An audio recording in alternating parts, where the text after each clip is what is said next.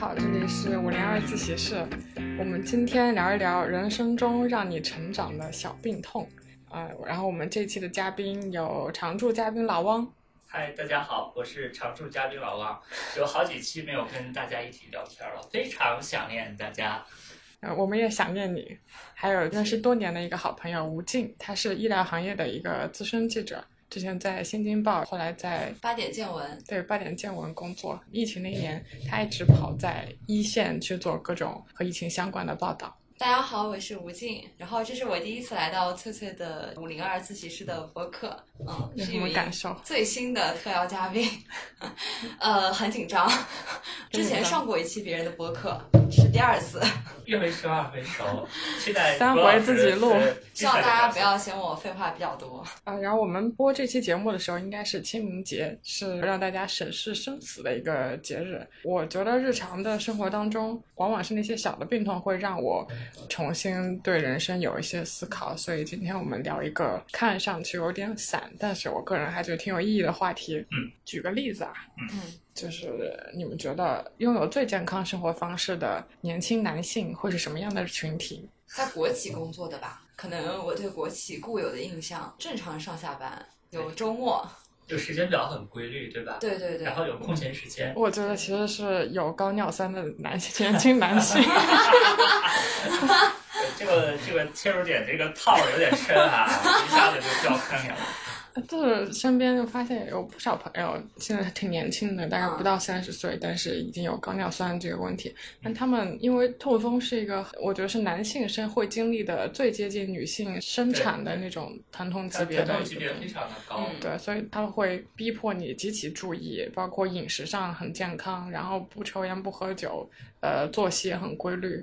嗯，当然，这只是这个小病可能带来的比较积极的一方面。我更多的是想谈小病痛会让你对这个人生观有一些变化。嗯举个例子吧，几年前我是去整形牙齿的时候拍嗯那个牙齿的片，嗯，结果发现在那个上排牙上颚的位置，嗯在鼻腔下面有一个多生牙。嗯然后这颗牙如果它长得很大，它也可能突破它那个鼻腔，造成还不危是害。还不是智齿是吧？就是不是多智长齿出来的，它而且它是往里面、往骨头里面长的，但是它不够大，所以你没有必要冒这个风险去做开刀手。术所以这颗多生牙会一直伴随着我，之后寿命有多长，它就会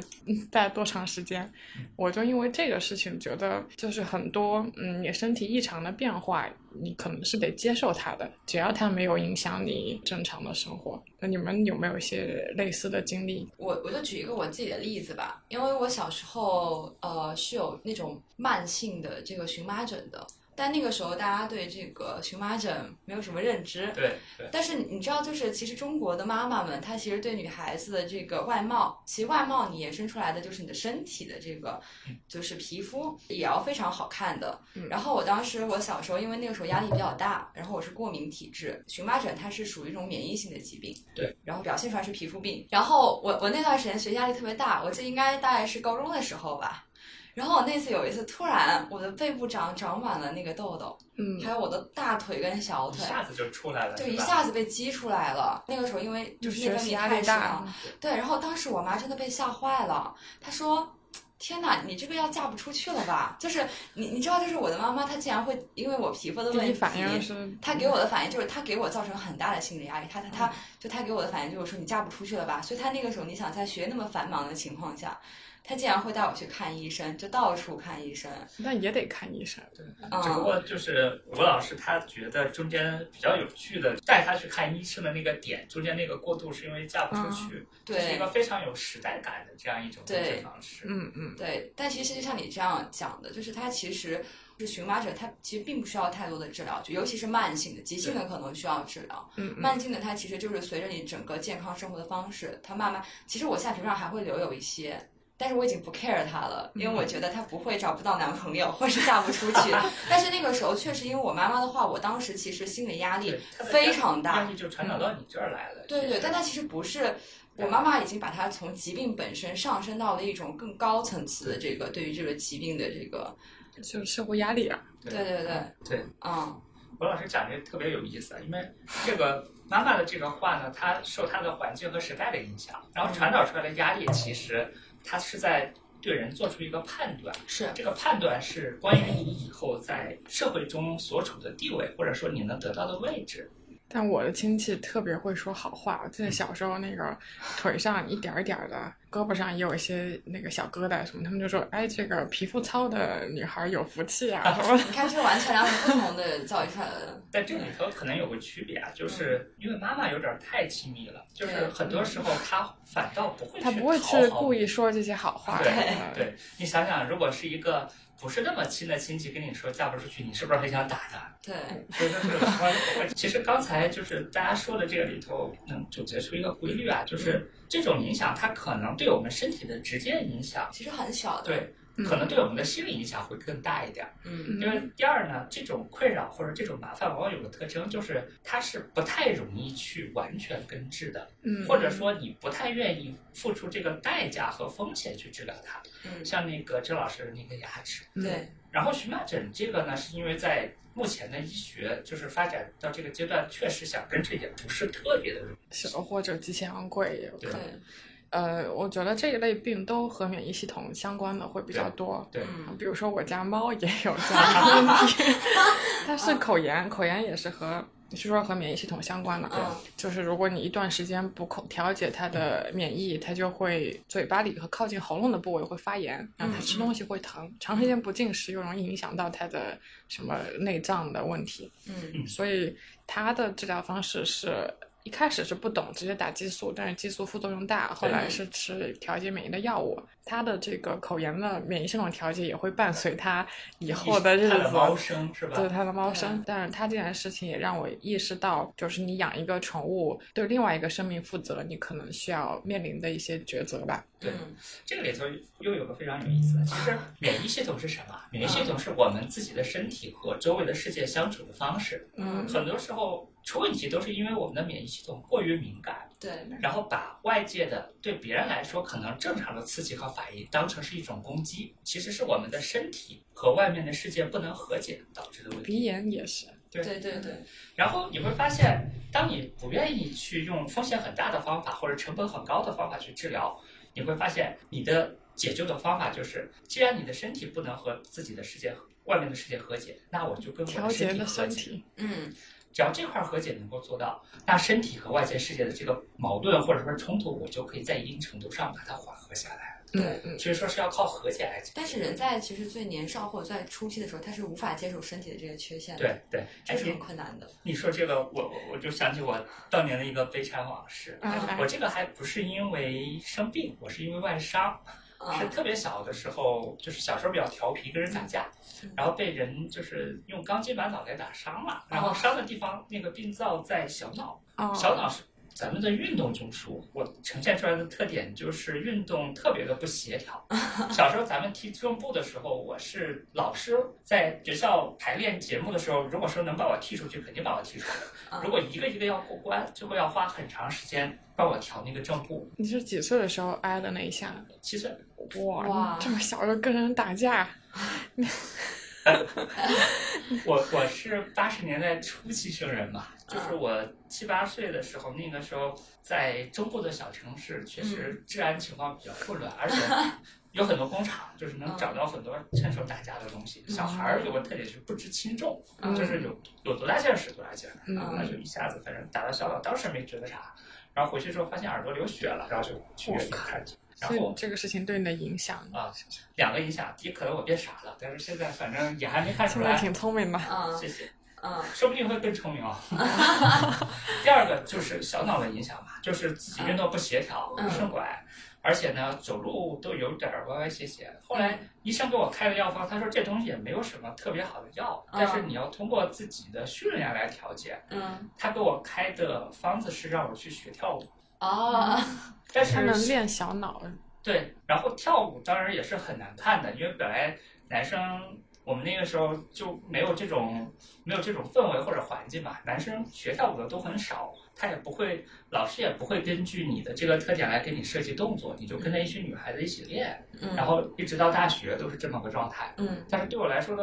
好处呢两个，一个呢是好像这种不协调没有那么严重了，确实有好处。现在看不出来。对，嗯第二呢，最大的好处是好像让我了解了另外一种生活方式是什么样子的。更了解女生，嗯，更了解 女生倒不见得，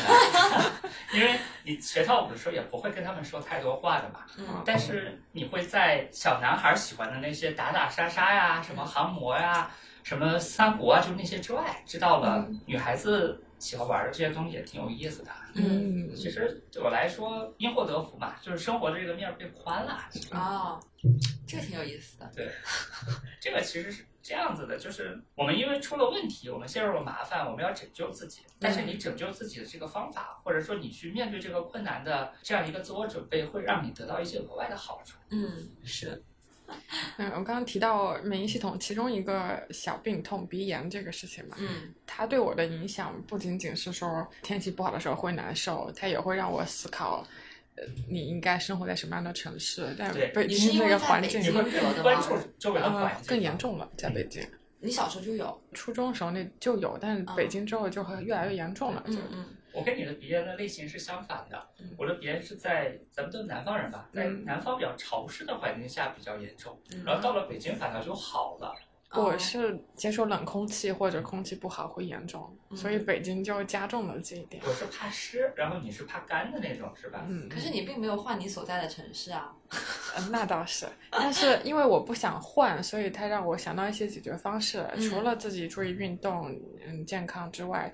我会养很多植物，嗯然后有空气净化器、有对加湿器嗯来改善外面这个环境。嗯另外，我本身也会更关注大气环境这样的问题这。样的选题是吗？对对然后你把哦它从一个比较宽泛的公益性的话题，变成一个跟自己和切自身身切生身活有相关的话关题。，对哦对，对，而且刚才那个思路挺好，就是有的时候你改变不了大环境，或者说你出于其他的考虑，嗯虽然说这个北京有干燥的问题，但是它其他的方面的好处会抵消这个，嗯你还会选择决定留在北京。对，对但是对，你在这种情况下，你会用尽自己的，在成本可控的情况下，用尽自己的办法来给自己一个好一点的小环境。嗯，是，因为一个小病痛，你需要面临一个选择，然后这个选择的时候，你会看清自己的想法。嗯对，所以说，病痛在一定程度上是给你的一个跟周围的世界去相处的时候接触的坐标或者维度，嗯就好像你面前有条河，正常情况下你不知道它有多深，但是这个时候你旁边有有一把尺子，你的疼痛或者说你的痛苦就是这把尺子，嗯你插到那个河里，你知道是它是深是浅。为什么生物会进化出疼痛？嗯疼痛是让你发出信号，嗯告诉你警示，对，要么就是你碰到了危险，有外伤，或者是有外力在伤害你的身体；要么就是你身体里头某些地方正在发生不好的变化，你赶紧去看看，去想办法。嗯其实它是发发信号嘛。所以说，这个推出一个结论就是，为什么医生都不会建议你，不管什么情况下，不分青红皂白去吃止痛药，因为对吃止痛药这个事情本身会掩盖这个疼痛的原因。除非你已经查清楚了，对，你嗯知道确切的原因是什么，让你想不要这个疼痛。嗯对，关于止痛药，你是不是还有一些理论？王老师快点说。我我呃来说一下止痛药。首先，我不提具体的药名，我不带货哈。 嗯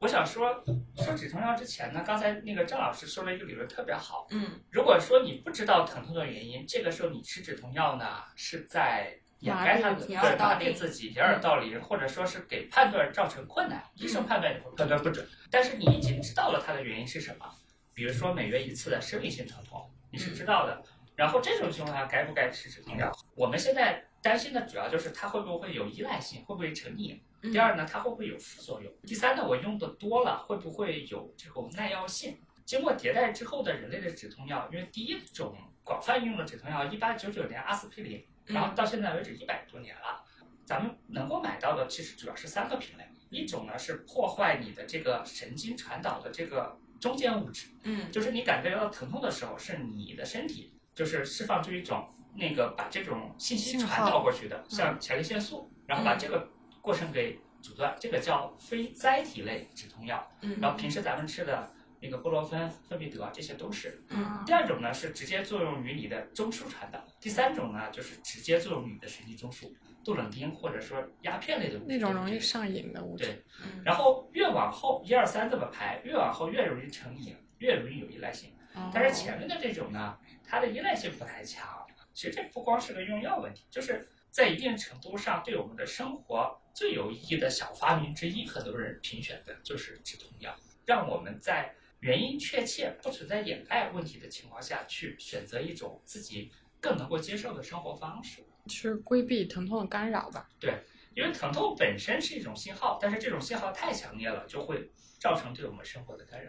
就突然想起来我自己的一个案例，嗯就是我其实做医疗其实做了很多年。我刚才听汪老师讲，我觉得他应该是个医学背景出身的人，是是他我爸爸我是家里头就几代人都是医生，我原来也是怪准不备得学医的。怪不得，因为我觉得医疗的这个，你可以非常宽泛，也可以非常紧。他刚才讲的是非常宽泛的一个概念，就上升到一个社会学的概念了。就我记得特别清楚，我当医疗记者的这些年，我最早期的时候其实是没有接触药的啊。我那时候对止疼药有非常大的偏见，我觉得自己，比如说我的月经来了之后，我哪怕痛死我都不要吃止痛药。嗯其实我的家是代表那种不是医学背景的家庭，就他们对这个偏见是非常严重的，他们会觉得说，呃，止痛药等于鸦片，等于那些容易上上瘾的海洛因，所以从来不会让我去用那些药。然后直到我后来接触了，我才对发现，我觉得这个变化真的，嗯我觉得咱们得相信一点，嗯，如果一种东西特别容易上瘾，国家没有那么让你随意买到，你要相信国家。是，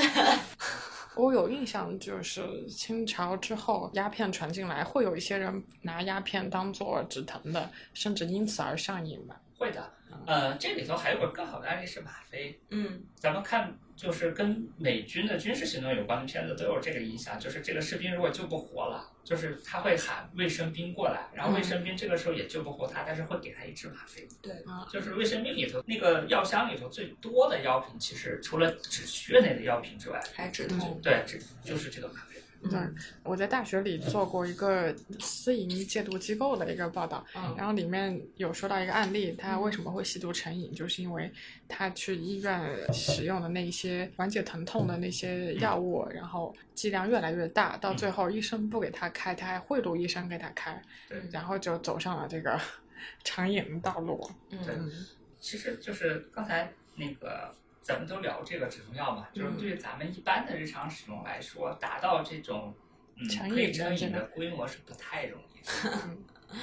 是，但是当然，因为每个人的个体情况不同，嗯啊，所以说每个人呢还是要根据医生的情况。但是我们想说的一点就是，也是刚才吴老师说的，不要在这个天平摆在你面前的时候，把这一段把吃药来缓解疼痛当成是一件特别可怕，是的或者说是嗯特别破坏自己人生原则、特别洪水猛兽的事情，它没有那么可怕的。所以我觉得健康这个状态，它本身是不是一种稳定的状态，嗯而是一种平衡。对，不管是免疫系统的病，或者是内分泌系统的病，对，是的，而且我觉得，就大家越来越要接受自己，就之后的生活当中，就未来的几十年，可能大家越来越要接受自己是个带病体，对，因为对因为这个疾病真的成千上万，还有很多人类没有发觉的疾病。其实其实没有发觉，就不代表你没有病，但其实每个人其实都可能是一个带病体，尤其是癌症已经慢性化了。如果你能活到六十岁，你无法避免的要接受癌症与癌症共存。我觉得如何带病共存这个，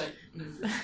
这个话题特别对对沉重。这个这个 是是对这样的， 对，但是咱们先上个价值啊。首先，为什么会有带病共存？是因为咱们的科学技术和人类健康发展了，咱们能够活到得那些病的年龄。其实一方面是寿命增加，还有一方面也是因为物质条件好了，所以有一些慢性疾病提前了。对，对其实像不人人们可以把就是致死的疾病变成了慢性病。对啊，第二种呢，就是以前。比如说，你想得个高血脂，你都没有油水，你怎么得？嗯对第三种情况就是，以前你一般都活不到得癌症的年龄，嗯就得对别的病挂了嘛嗯。还有第四种情况，就是以前其实你也是得了这种病的，但是你没有检查出来。像解放前一九四九年以前，中国的平均年龄是三十五岁，对，那患癌率一定非常低。除了少部分就是跟那个骨髓啊，就是跟这种早期分裂比较快的这种嗯哦细胞有关的恶性肿瘤、白血病这些，可能发病年龄比较早，大多数都是随着你自己的这个积累去发病的。嗯因为这有个基本原理，为什么会有癌症？其实就是细胞在分裂的时候，在 DNA 在复制的时候出问题了吧？嗯，就是抄写的时候抄错了。嗯那你复制的次数越多，抄的次数越多，出错的概率就越大。所以嗯说，大多数癌症跟年龄都是正相关的，所以大家的基因里编写了杀死自己的基因，是吧？在一定程度 上也是不要让我们过度的去扩张啊，你怎么去想？嗯，是，其实说又回到刚才的问题，吴老师刚才说的，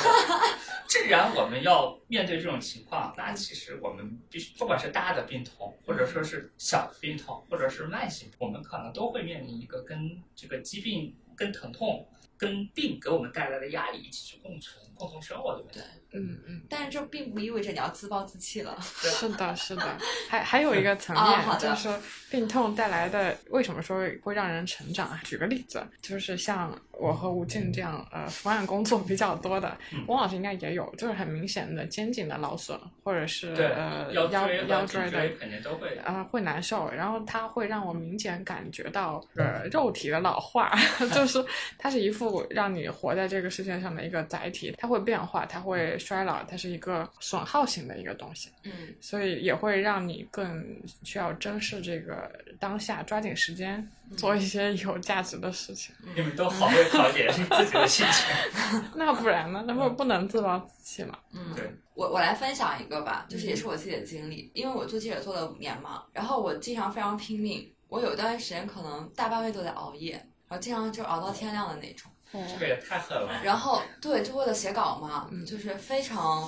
那个时候就完全不顾自己的身体，但到后来的时候，我的肩颈非常痛。然后我大概我的就是去按摩的频率，从两个月一次变成了一个月一次，最后变成了两周一次，最后变成了一周一次，嗯最后变成了一周两次。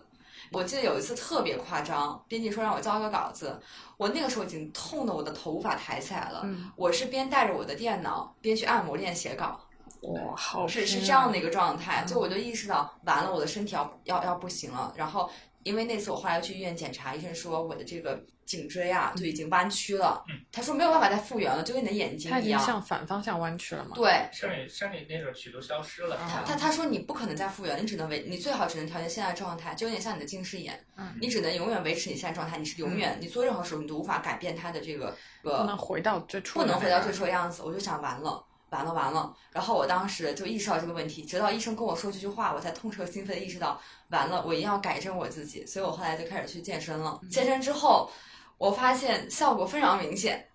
就不用再两我个现星在已期经有去一个月没有去按摩了。要摆脱对按摩的依赖。那啊按摩它不是说对不好，它是会产生其实它它会依赖很产生性依赖感。对就是你肌肉的强度也能辅助你那一块儿颈椎的呃对你自力己的量。那个身体结构能够把它顶起来了，相当于。嗯，我觉得，就当时医生给我下的这个类似那种判决书吧，非常轻描淡写。他见了太多这样的人了。嗯他说我理解。嗯他说：“你的颈椎弯不过来了嗯，回不去了，回不去了，然后你吃点药吧，你可以走了。我就觉得我自己被被下了这种死刑下了一种判嗯。判决决，不用下，不用下，就是我们每一天都是回不去了，就对每对一天对。今天的细胞和昨天的细胞 也不一样。 这个真的太哲学层面了，然后我就觉得，嗯，完了，这个时候我要我要觉觉醒了，我要嗯我要觉悟了，你知道，要是放在五年、十年前，我不理解为什么会有这么多按摩馆和洗脚城，它我可现在完以全生理意解这么好。了，对，我现在真的而且最核心的是，他们都是正规的，是因为对它好对对对，嗯而且我刚从湖南回来，湖南传说脚城嘛，但是下嗯了班儿那些一个商业楼里的一个小的单脚的馆子，他们都要排队，一一群喝了酒的、穿着西装打领带不的过人。长沙这个又有区别了，为啥呢？它还是它是这种社交场所，就是社交场所。哦对，但是很好，大家有达成这个共识，我们可以用一起按摩放松来作为社交，是，说明是中年人普遍的痛啊。嗯，其实这个事儿是这样子的，就是就反映个问题，就是咱们身体的很多机能或者说是器官，它确实是一个消耗型的，嗯，是，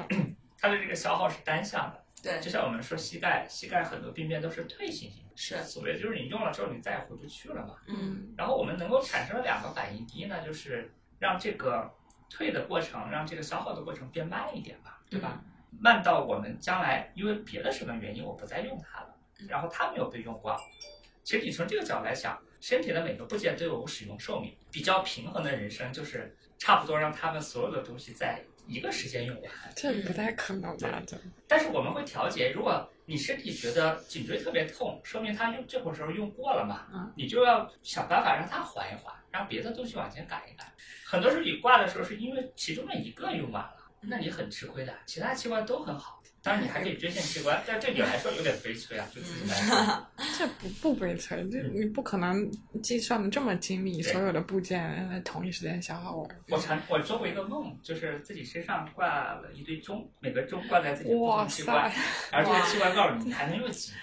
还挺有画面感对的。啊天哪，其我实觉得这特别个像可一以个动拍画科幻片了。是啊，嗯嗯，其实理论上来说是可以通过生化技术算出来的，虽然有偶然有概率嗯，但是基本的情况，比如说一个经验非常丰富的心心脏病医生，嗯他看这个心脏的那个心电图，或者看他的那个影像学报告，他是能判断的。以前我们还有个概念吧，比如这个人五十岁，但他心脏像六十岁的，啊，嗯其实就是有这个标尺在这儿啊，这一个维度。第二个维度是啥？既然我熬夜废掉我的这个颈椎和腰椎在这儿写东西，我得写好啊。是啊，是啊， 要不然我不说我对不对得起读者，我对得起我的骨头嘛？对不起的， 是啊，这是实践出真知。小学的时候，老师跟你说你得过得有意义，你不理解。对你现在理解了，小时候不理解，是因为我们以为所有的东西我们都可以无止境的去挥霍，嗯，后来发现不是这样的。就是因为有限了才会珍惜嘛。对，所以我觉得现在就是你会特别明智。举个最简单的例子，就是我的我的这个颈椎损损耗了，对，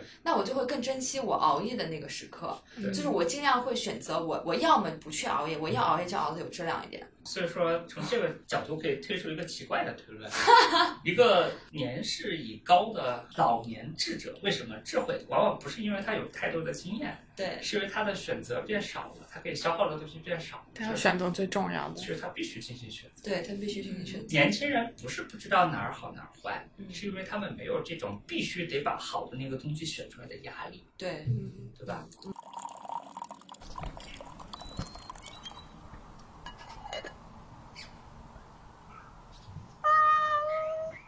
快点聊聊你最熟悉的痛风。痛风真的等级很高的，生孩子十级，痛风七八级呢。嗯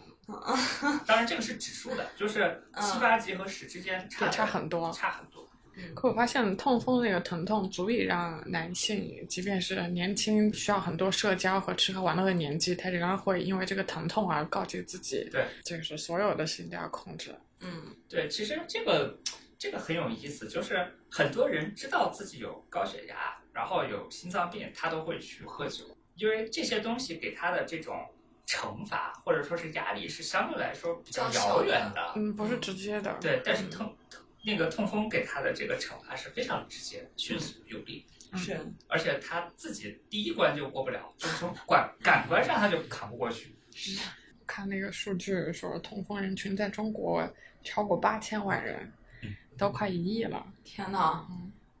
我最近接连接了三次这样的经验。第一次就是去年我的那个男朋友，就我那一天天气突然转阴北京，然后突然他跟我说他在床上躺就起不来了，就是因为痛风的原因是吧？因为男人他其实有个最大的特质，你知道吗？他特别能忍。他忍了两天，结果第三天他起不来床，他跟我说他起不来床了，我当时被吓坏了，你知道吗？我你说给我发那微信的时候，我也吓坏了。说那天我们不是要见面吗？嗯，对，我说他起不来了，对我我一开始反应说，怎么可能就痛到走不了？他当时还质疑了。对，对，现在吴理老师解你了。你嗯的男朋友非常厉害，因为按照很多人观感，男性的疼痛耐受能力是要差一些的。所以说，你看那个，我男朋友忍耐力挺强对，的，再举个例子，像《红岩》里头，女性全都很坚贞不屈，叛变的全是男性。这个还不是就是没有了。我觉得这点是因为他基于男人的尊严吧，有可能有可能就是，然后他那天跟我说起不来了，我说怎么可能？他说跟崴脚一样，完全不能动。我说哪有这么夸张？我说我这外面一点变化都没有，把他袜子一掀开，哦，就是那个脚踝有点肿了。哦我说哎这没啥，给你给你给你就是稍微敷一下就好了。比拐角疼多了，拐角是三 级因为那个尿酸那个结晶体是在关节嘛，然后关节应该是神经比较敏感的地方。嗯对，对我后来也才知道了，因为我当时觉得这种事情完全不会发生在一个三三三十出头的男性身上。就是在一定程度上其实是进化树顶歪了，就是嗯人类的这个身体结构和代谢结构没有进化出我们应对这种饮食方式。现在这种饮食方式的，所以人类其实没有没有办法跟上的。你想想来说很残酷，人类如果按庸俗的进化论来说，人类怎么跟上？嗯就是通过把不能适应、耐受能力差的人给淘汰掉啊！对啊，好残技忍。术进步更快一点嘛，是医疗进步现在有医疗技术的进步，在一定程度上可以缓解我们对这种进化的不适应。是的，但是是的从另一个角度来想，说明我们的身体其实变弱了，对吧？嗯我，们不用去用这种进化的方式去适应它，我们不用淘汰的方式。不让用弱者也可以生存，所以所以说技术带来平等嘛。嗯像刚才我们说的，所有那些小病痛也会影响到生活方式、生活方式的一些选择，甚至你居住环境的选择。嗯那放大一点这个话题，就是说在现代人的生活当中，有没有一些因为病痛带来的改变呢？我首先想到的，比如说现在的从小到大都要打疫苗，都要接种疫苗，对，然后呃，所有的工作大家都会重视有没有五险一金，有对没有保险，它都是应对你生活中可能出现的病痛来做出了一种反应吧。对。嗯其实人类社会发展到一定程度，如果不打仗，不发生其他的这种剧烈的变动，咱们主要的时间精力，作为一个就是中等收入水平以上的这种经济体，其实都是在做这些事情。是除了国与国之间的竞争啊，其实大多数资源正常情况下应该花在医疗和教育上。保障生产力和提高生产力，对，所谓的教育就是让下一代人就是更好的成为就是劳动者或者说社会的成员吧。嗯，嗯然后医疗呢是对我们自己来说，让我们自己活得首先更长一点，然后在长的基础上更加有尊严，更加快乐。要往前推一点的话，我会觉得因为病痛而产生的一个对应的东西，其实我觉得宗教可能也是吧，对因为它会有一种心理上的慰藉，甚至一些打着宗教擦边球的，比如说巫医啊、巫术那些东西，啊我印象很深，就小时候村里是有那个爷爷辈的人，嗯，他们得了一种叫圈圈龙的东西，腰上一个疹嗯子，它啊会一圈儿，就是疱疹嘛，对对，那个带状疱疹。疱疹很疼的，如果他就是围了一圈儿，那个村里人的说法就是，你如果围到一圈儿，这个人就不行了。啊然后他们的一个做法就是，村里会找一个懂这方面的一个巫医，他就会拿一个一支香还是什么的，这个得病的老者光线把他的身体投影到墙上，然后这个巫医拿这根像香是戳那个眼睛是去吧？点那根呃哦带状疱疹其中的某一个头，他认为嗯是头，然后这这条龙就会因此而灭掉，这样会不会好转？就是一种土方法什么嗯对，的这。个成功率应该还可以，因为那个疱疹是个自限性疾病，就是一般这一圈长满了，差不多也快好了。哦，所以并不是长满就不行了嘛，不是，这是个谣言。不是，它会破。就是你要想一个谣言或者说一个巫术，如果能够成为习俗长久的流传，嗯说明它没有被推翻。嗯，它为什么没有被推翻？说明它正好跟这个病自己的发展规律是相应相的。吻合。如果说它每次都不灵，时间长了也没有人信啊。应该来说，咱们平时能接触到的病，绝大多数都是是自限性的。对那可以说病毒都是自限性的嘛？嗯，不能，不能不不能这不么能说。烈性传染病肯定不是，就是在它达到自限的那个程度之前，你的就是身体机能某个方面已经彻底完蛋了，你啊就你就挂掉了。嗯像非典就不是啊，非典跟新冠最大的区别就是在它达到致限性的那个那个点之前，你的肺、你的整个的呼吸系统就不行了。但是新冠对它的影响，即使你不对它进行干预，如果你的身体的基本情况比较好的话，它有可能就自己就自愈了，就它的烈性程度其实没有呃没有非非典典那么高。对对呃，我记得有一个游戏是说，你设这种病毒，看它能够致死多少规模的人，算是一个看有点恶毒的，但嗯它其实讲了一个道理，就是病毒的那些属性影响到它的传播和致死情况。嗯嗯、像比如说，我之前看了一本书叫《血疫》，嗯是写非洲的埃博拉病毒，对嗯它就是因为致死率特别过高，快所，以传播率就不行了。对对对，基本上能在人体上流传下来的都是那种自限性的疾病，对感冒对，如果自限，如果自限性不强，这种病毒应该很容易随着它的宿主一起就全就挂了。拜拜了。 是它它必须要与人类共存的。对，然后你会发现，如果能留下流传下来的这种烈性传染病，就致死率非常高的，它往往有这么几个特点：第一呢，它可能能够通过尸体或者别的介质来传播；嗯第二，它可能会影响环境，比如霍乱，它可以影响水，它是通过这个患病者的粪便和排泄物去影响水来达到这个目的的。是，就新冠也也会影响环境，嗯，还有粪便中的检测。所以当时出这个新闻的时候，医学界还是有一些慌乱嘛。对，其实这个事儿咱们放在微观的角度，放在病和个体的角度，你会发现病毒要考虑跟人共存。我们在生病的时候，特别是我们面对一个治不好，或者说有很大的概率去得的病的时候，我们要考虑的是跟它来共存。嗯对，其实从十八世纪开始，宫廷的政治也好，帝王的政治也好，就是做出政治决策。特别是到了现代之后，有了这种代议制民主，或者有了这种遴选的这种官僚制度之后，嗯你会发现，做出重大决策的高层的政治人士，往往都是处于一个生病的状态。对，汪老师有一个结论是从一本书中得出来，就是说这个世界是由病人推动的。对，嗯，可以仔细讲讲。这个观点很怪啊！我刚我刚开始听的时候也觉得很奇怪。然后我为什么会有这个观点呢？我刚上大学的时候，老师给我开的给我们开的那个国际关系，因为我学外交的嘛，那个经典书目里头有本书叫《病夫治国》，嗯嗯一打开一看，就是他告诉你，就是人类历史上一直到二十世纪为止，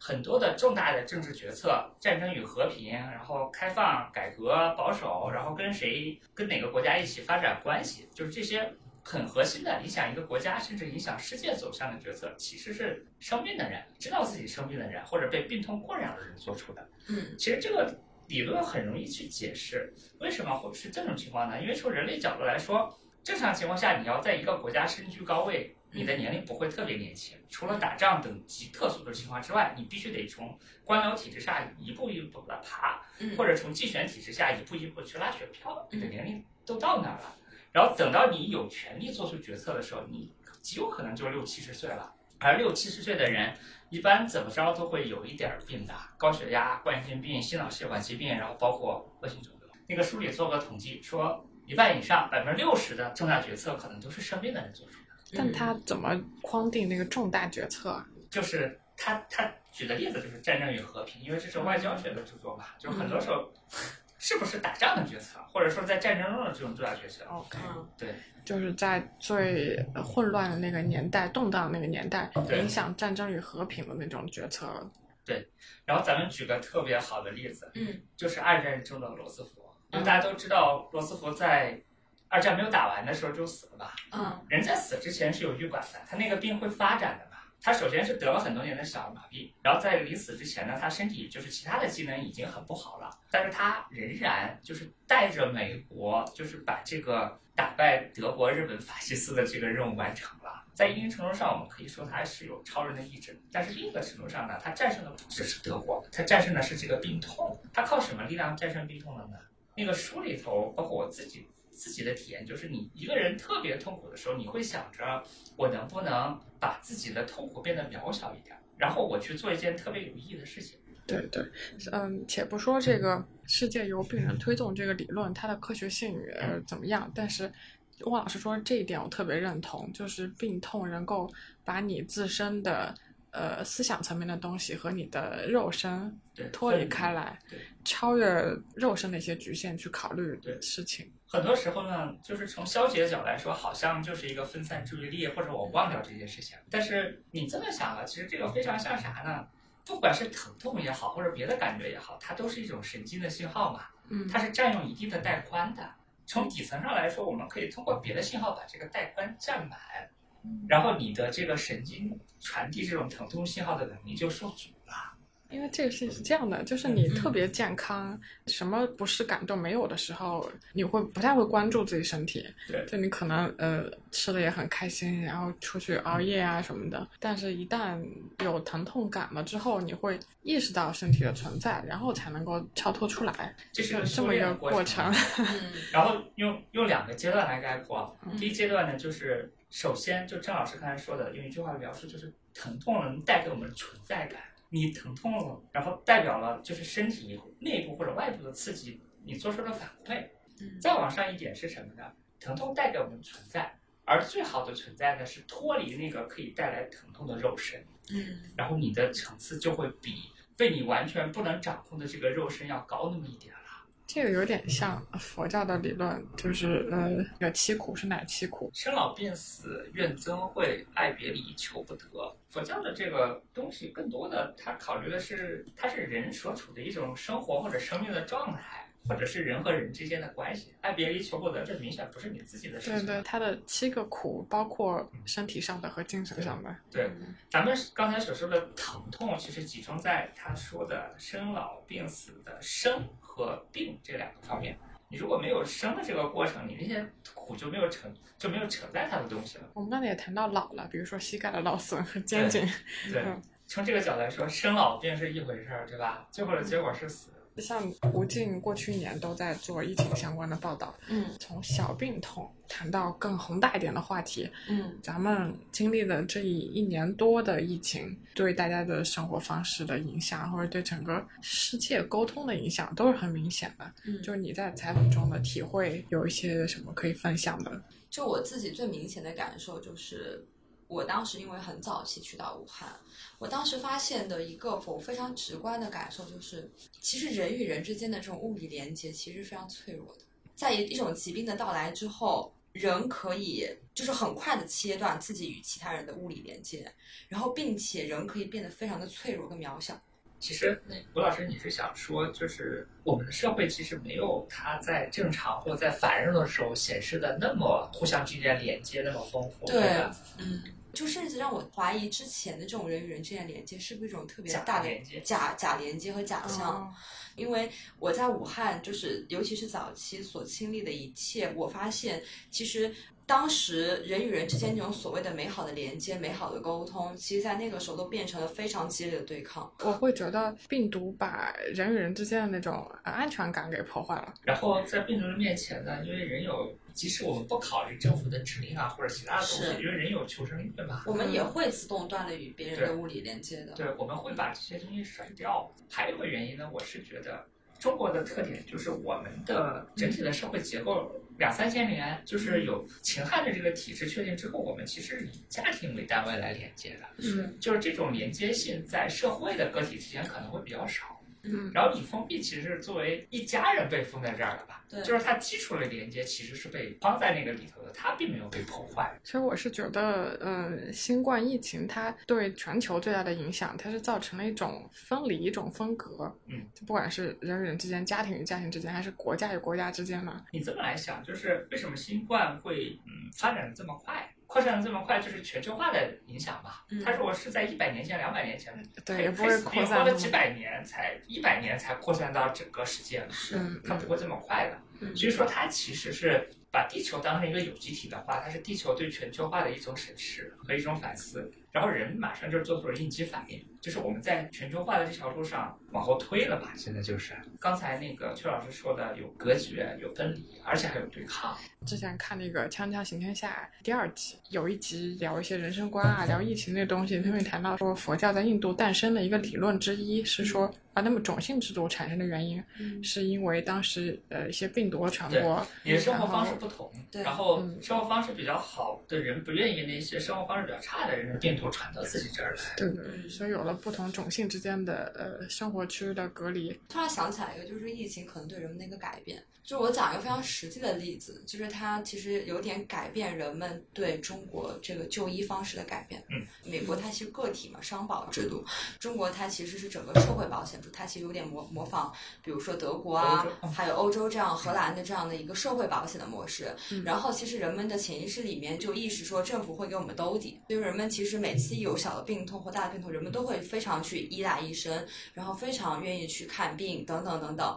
呃，但是其实我也这我们这也讲了嘛，其实人类有很多的疾病，其实就是可以靠自己的免疫力，就自限性，就你其实有有时候没法就没办法发现自己的这个能量是有多大的。其实你自己是可以做到去，呃，不能说是治愈这个疾病吧，就是你其实是可以去恢复的。嗯，对，就是很多疾病，但是你最早期的时候，你非常过度依赖这个医疗的体制。但是疫情的时候呢，就是因为人们害怕病毒的传播，人们不敢去医院，就很多人其实在家里，比如说你生病了什么的，你会通过自己的一些生活方式的改变，或者是怎样的，你能够去缓解这个疾病。所以之前我跟一个人聊，他就跟我说，疫情之后发现最大的改变是，中国其实就医这一年，就二零二零年整个这一年，它就医人数极大的下降。但是有另一个非常奇特的现象，就是人们的病死率也在下降。各种各样的非常有意思的一个这现个象很神奇，就是人们其实自己在改变自己的这个生活方式，他并不过度过度依赖于治疗，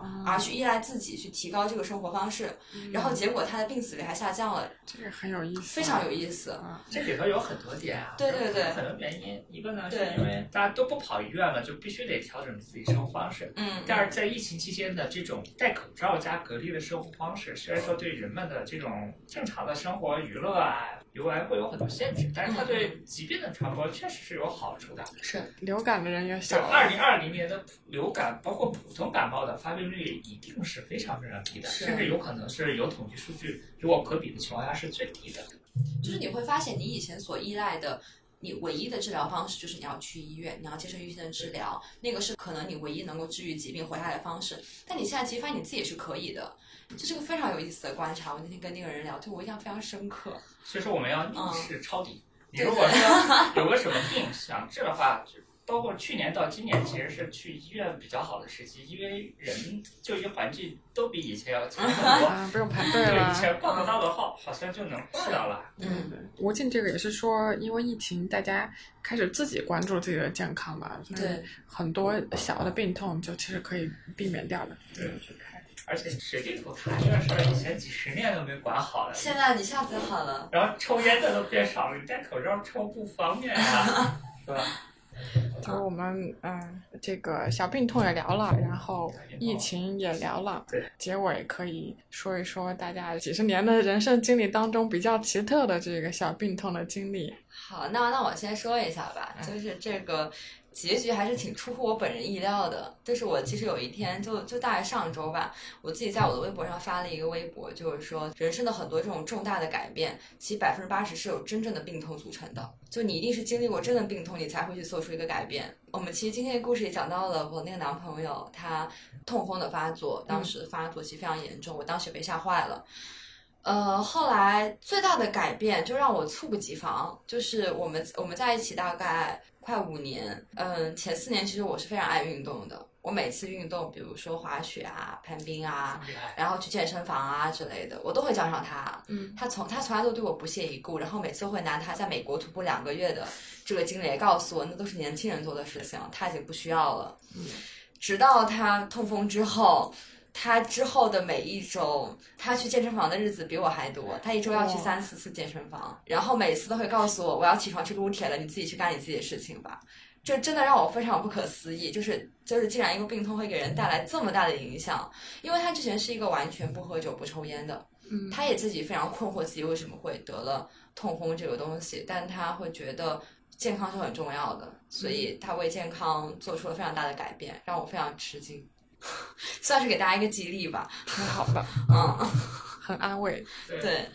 这不光是个安慰啊，我他都是在提醒你，就是嗯我要么应该去看病，然后要么应该去调整自己的生活方式，嗯要不然应该去更加关注我自己的身体，更加关注我自己的健康。对于疼痛这样一种生物技能，它在社会上的这种提醒作用，它也发挥出来了。嗯这是第一个层次啊嗯。第二个层次是什么呢？就是我在面对，如果说我通过调节，我通过自己锻炼，然后通过治疗，仍然没有办法完全解决问题，我被迫跟它共存的时候，那就意味着我的人生应该比疼痛它能影响的这个范围，它能带来障碍和这个痛苦的这个范围要更加广阔一点。我能够在这个过程中变得强大嗯，然后变得更加有承受力，然后变得更加光明，然后变得更加开心。是的，是的，说的太好了，就是哇，好正啊向的结尾人。生的宽度比一个小病痛来说，这不算什么了。对是吧嗯，所以说，一句话来概括：不管这个病痛是大还是小，我们要想办法让它变小，嗯，嗯，那就让我们自己变大喽。哎，这个很有道理。那我关于病痛的一个最特殊的经历，可能也不算病痛吧。有一次去梅里雪山山顶的时候，那边有一个呃村庄的客栈，那边拴了一只猴子，我就逗它玩嘛。逗它玩的时候，被这猴子咬了嗯，咬的可狠了，手指头、大腿内侧都被咬上了。嗯然后咬了之后，我返程路上第二天就下山了。嗯，开始一路打疫苗，从德清县城的那个医院打回到丽江的医院，然后再再到黄州回去打了，到北京又打一针，因为他要打好几针嘛。 嗯，嗯，这个事情感触倒也没有特深，只是提醒我就不要随便招猫逗狗。 啊， 特别是不要觉得是灵长类就跟自己比较接近，是吧？啊，你这个结论太有对意思，了越是亲戚害自己害得越狠，啊！